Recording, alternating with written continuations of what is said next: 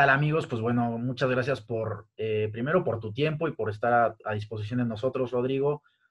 Este, bueno, Rodrigo Íñigos, ya como ya sabemos, eh, jugador del América durante mucho tiempo, también estuvo en Querétaro, en Tecos, en Puebla, en Mérida, eh, inclusive en Las Vegas, por allá anduvo en, un equipo ahí. Y, bueno, también se fue a la aventura europea últimamente, allá estuvo en, en el Álamo, su último equipo. Y, pues bueno, cuéntanos cómo te ha ido en esa experiencia pues, de, la trayectoria futbolística, ¿no? Bueno, primero, Oscar, muchas gracias. Muchas gracias por, el, por la invitación, por tu tiempo aquí en este, en este programa con, con la gente.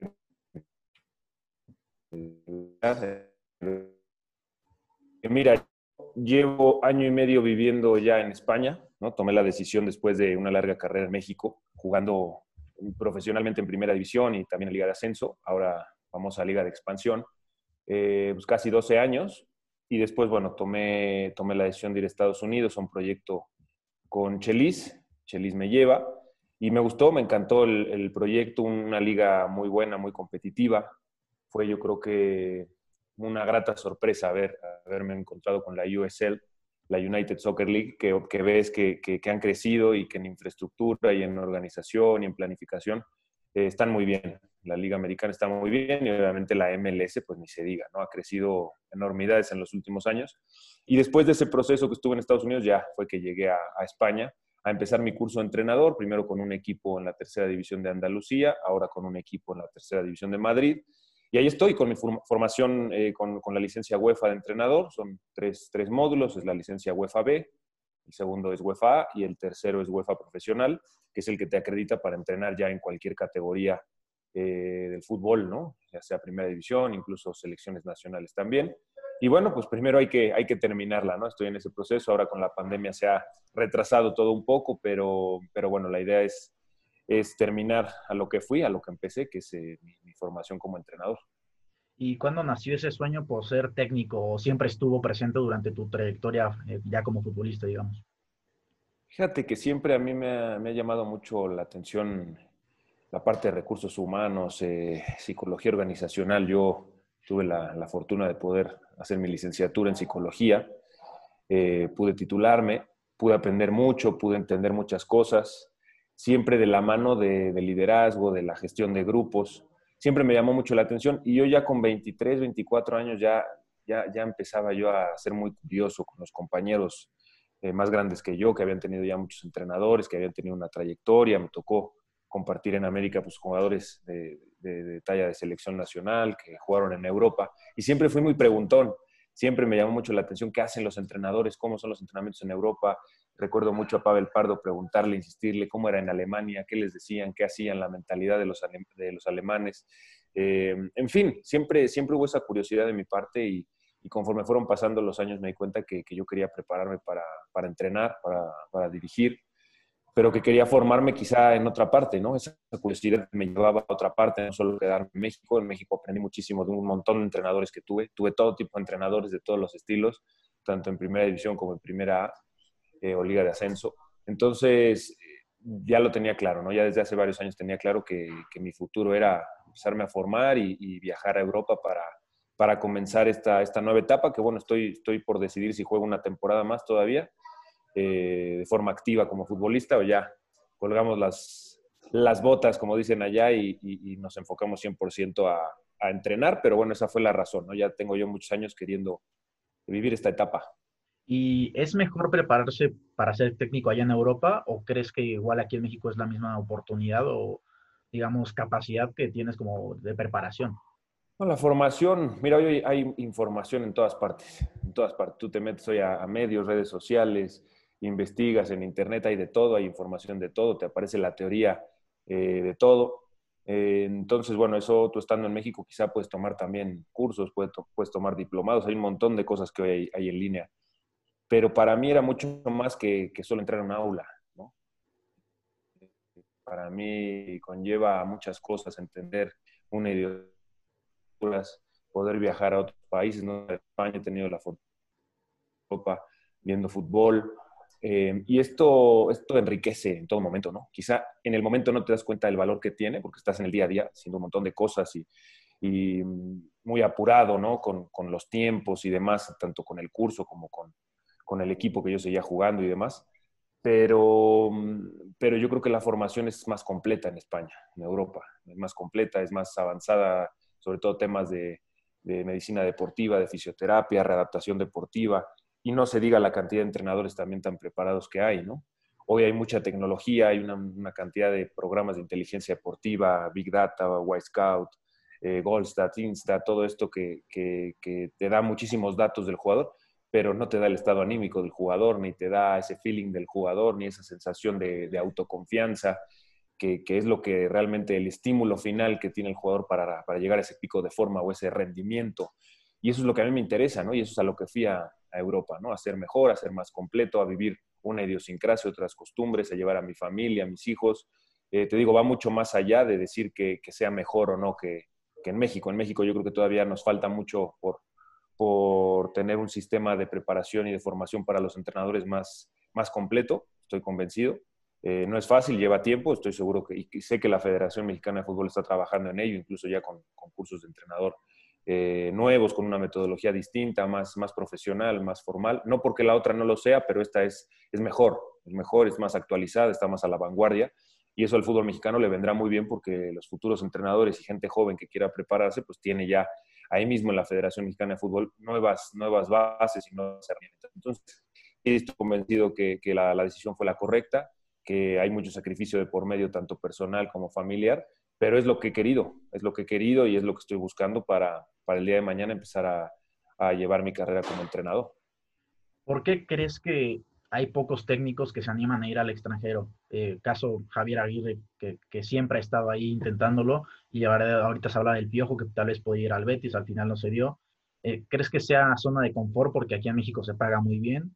¿O, por qué crees que no, no se animen a ir a, a Europa? Sí, por un lado puede ser eh, que la Liga Mexicana es una liga que yo creo que a cualquier entrenador del mundo le va a llamar la atención cuando la conozca. En Europa no nos conocen mucho como liga, sí como selección, porque la selección mexicana creo que a nivel internacional tiene un prestigio, se le ve muy bien a la selección mexicana fuera de México, pero la liga no se nos conoce. Pero cuando entrenadores extranjeros van y conocen la liga, conocen los estadios, conocen la infraestructura, la calidad de jugadores que hay también, les llama la atención, ¿no? Ha habido jugadores, eh, perdón, entrenadores extranjeros que han llegado a, México y se han sorprendido de lo que es la liga, que no esperaban que la liga fuera como, como es. Pero seguimos estando todavía escalones, escalones abajo de las ligas eh, top de Europa, es una realidad.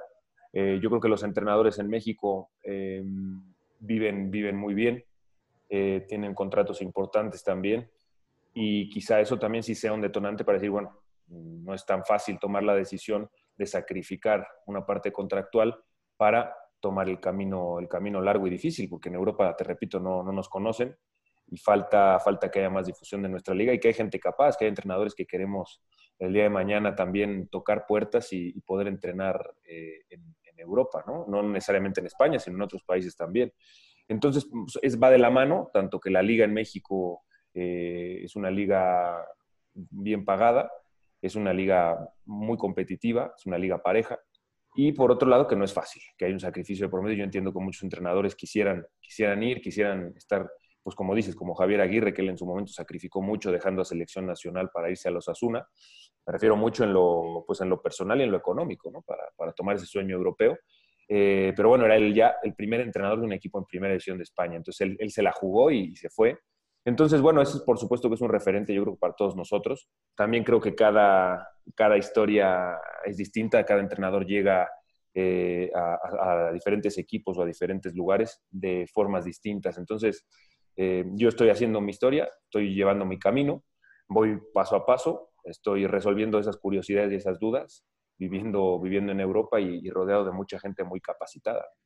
¿Y qué tan complicado crees que es que te den la oportunidad de dirigir en México sin contar con la experiencia, ¿no? O sea, que todavía no tienes experiencia, pero pues porque no te han dado una oportunidad. Eh, ¿Tú crees que sea por el tema de los torneos cortos, que muchas veces si no tienes resultados en tres fechas te vas?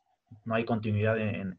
Inclusive ahora que ya no hay descenso, dices, bueno, va a haber continuidad y bueno, ya tenemos a, a varios cesados este torneo.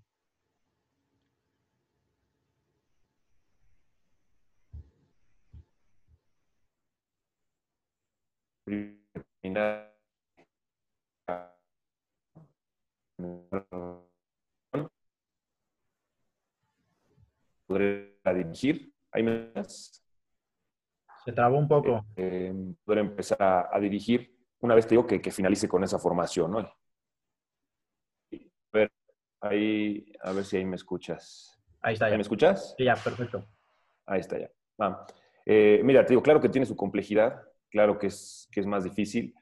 Yo creo que volver a dirigir a México, primero lo que tengo que hacer es terminar con la formación que estoy llevando, porque necesito, necesito eh, la, licencia para, para oficialmente ser entrenador y poder tener la licencia completa para dirigir en, el área profesional. Ahora estoy dirigiendo equipos juveniles, mis prácticas, que me pide el curso de entrenador. Estuve con un equipo sub-16, categoría cadete en España, ahora voy a estar con un juvenil, que son muchachos sub-19. Em, y todo eso es parte de ¿no? la práctica que uno tiene. Después, a mí me encantaría poder entrar en un proyecto en Europa, en algún equipo. En España, por supuesto, que me gustaría mucho. Vamos a ver, vamos a ver de aquí a un año que yo ya tenga completada la siguiente licencia y, tenga eh, más tiempo para, para terminar de formarme. ¿Qué es lo que pasa? Tengo que estar abierto por si viene una oportunidad y una posibilidad de empezar algo en, México también. Tengo que estar listo Mm, listo con, gente que me quiera ayudar, que sea incluso más, más preparada que yo, que me, que me ayude a corregir situaciones y a decidir mejor, sobre todo, porque al final todo es toma de decisiones como entrenador, es manejo de grupo, es, entender al jugador. Entonces, mira, todo eso lo tengo claro. Por supuesto que me ayuda mucho los 14 o 15 años que llevo jugando desde que empecé en Liga de Ascenso y en Primera División en México hasta la fecha. Entonces, claro que va a ser difícil y claro que hay competencia, pero por supuesto que le apuesto también a que en algún momento en México eh, yo pueda tener una oportunidad de empezar a trabajar. Claro que sí. Y cambiando un poquito el tema, tú jugaste Copa Libertadores. Sabemos que ahora pues ningún club mexicano lo, juega. Eh, ¿Cómo ves esto? ¿Afecta demasiado al fútbol mexicano, a los clubes que, no tengan esta competencia tan, importante, no solo en América, sino en todo el mundo? Porque es, es como la Champions de América. Claro, es un torneo que, que nos ven si estuviéramos otra vez jugando ahí, nos ven en todas partes. Llama mucho la atención, ¿no? Tan es así que el campeón de Libertadores, pues como el de CONCACAF, guardando las proporciones de, los niveles a los que se juegan ambos torneos, pues juegas el Mundial de Clubes en diciembre. Entonces, em, yo creo que México necesita el torneo, necesita reaparecer en Copa Libertadores, necesita jugar Copa América en selección, eh, porque siempre México compite bien y hace buenos papeles. Y hoy que se empieza a abrir más el mercado para jugadores eh, mexicanos en Europa, es muy importante tener esa ventana, esa vitrina de jugar Copa Libertadores. Es un torneo, a mí me tocó participar en tres ediciones diferentes con América y en esas tres ediciones eh, yo creo que me di cuenta de la mm, magnitud que tiene un torneo como este y de cómo lo ven los sudamericanos el torneo. Se juegan la vida, la vida por llegar lo más lejos en Copa Libertadores. Y nosotros no, nosotros creo que la prioridad de mucha gente, mm, directivos, dueños de los clubes, por temas económicos, era más la Liga Mexicana, eh, llegar lejos en la Liga, ganar un título de Liga antes que la Libertadores. Pero creo que va de la mano la gloria deportiva con la, con la económica. Obviamente un dueño o un directivo te dirá, no es cierto, yo necesito que mi proyecto sea sustentable y que, y que en el tema económico eh, estamos, estemos adelante y es, y es obviamente es respetable porque es la gente que, que arriesga y que, y que, y que, está al frente de, de, un proyecto, de un equipo, ¿no? en el área administrativa. Pero la gloria deportiva a mediano y largo plazo te va a dar también la parte económica, estoy convencido, ¿no? porque si hay más jugadores que se puedan vender, como el caso de Laines, eh, Edson, el caso de la gente que ha vendido Pachuca, Guti, Irving Lozano, eh, el mismo caso de Pizarro ahora Estados Unidos, pues bueno, eh, yo creo que son jugadores de canteras diferentes, ¿no? Estuvieron en Pachuca, que estuvieron en América, en Chivas en su momento. Yo creo que todos estos jugadores saben que, que, han estado en, en, Europa, en otros países jugando, saben que necesitamos más difusión para que haya más futbolistas mexicanos en Europa y para que tengamos más credibilidad como liga, ¿no? Y haya más gente que quiera venir acá a jugar. Entonces, sí, eh, resumiendo y sintetizando, la Copa Libertadores hoy para México y para los clubes es, sería, ya escuché que para el, hasta el 2024 podría ser, o 2023, que vuelva la competencia a México, pues sería lo, ideal para que el futbolista otra vez tenga esa vitrina y los clubes mexicanos aspiren a algún día a ganar una Libertadores, que no lo hemos logrado.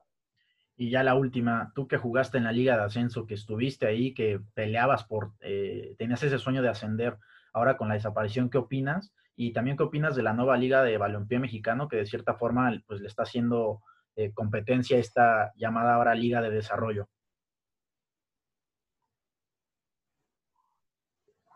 ¿Me escuchaste? Se trabó un poquito, ¿verdad? Sí, un poquito se trabó, pero te escuché, sí te escuché. Vale.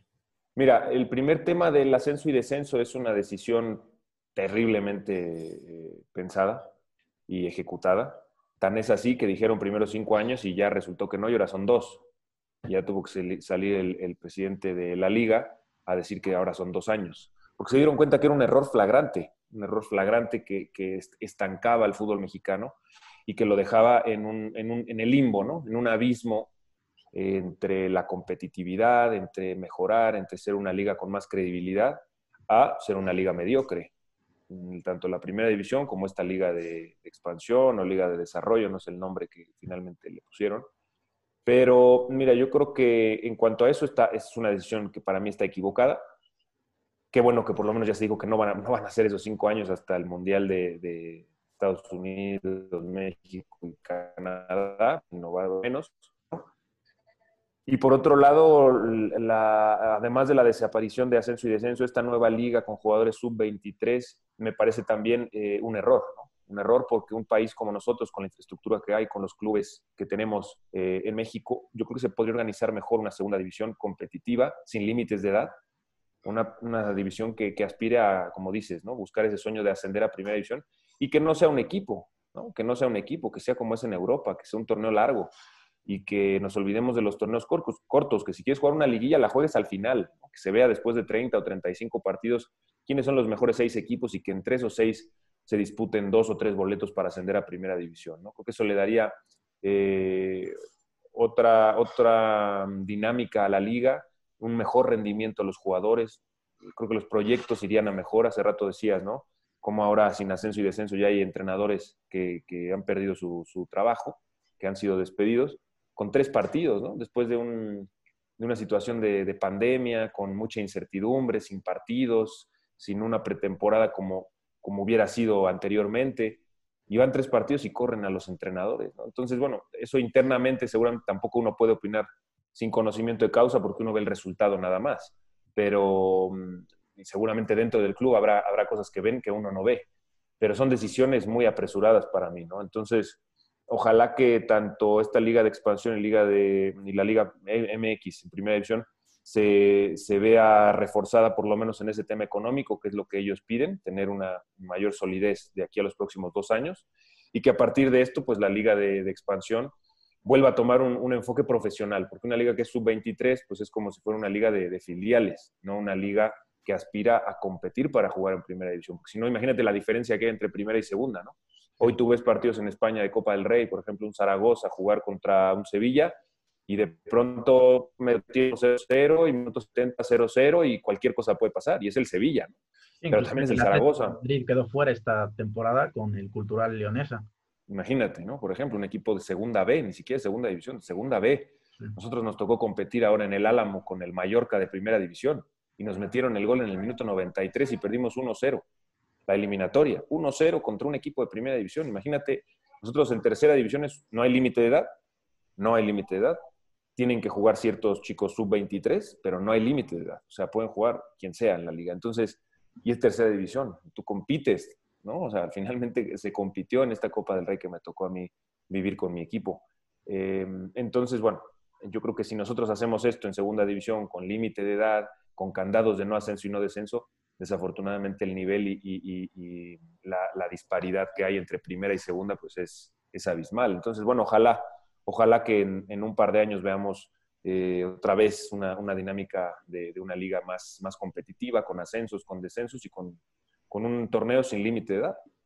Perfecto, pues muchas gracias por tu tiempo, Rodrigo, y deseándote todo el éxito del mundo. Ojalá pronto podamos ahí verte ya en un banquillo, primero que termines la, la UEFA, la UEFA Pro, y después, pues bueno, verte en México o en Europa, donde sea, yo creo que gente que se prepara así vale la pena pues que se dé a conocer su historia y pues bueno, gracias de nuevo. Perfecto, perfecto, Oscar. No, muchas gracias a ti. Claro que sí, ahí vamos a estar, eh, seguimos en el camino trazado ahí preparándonos.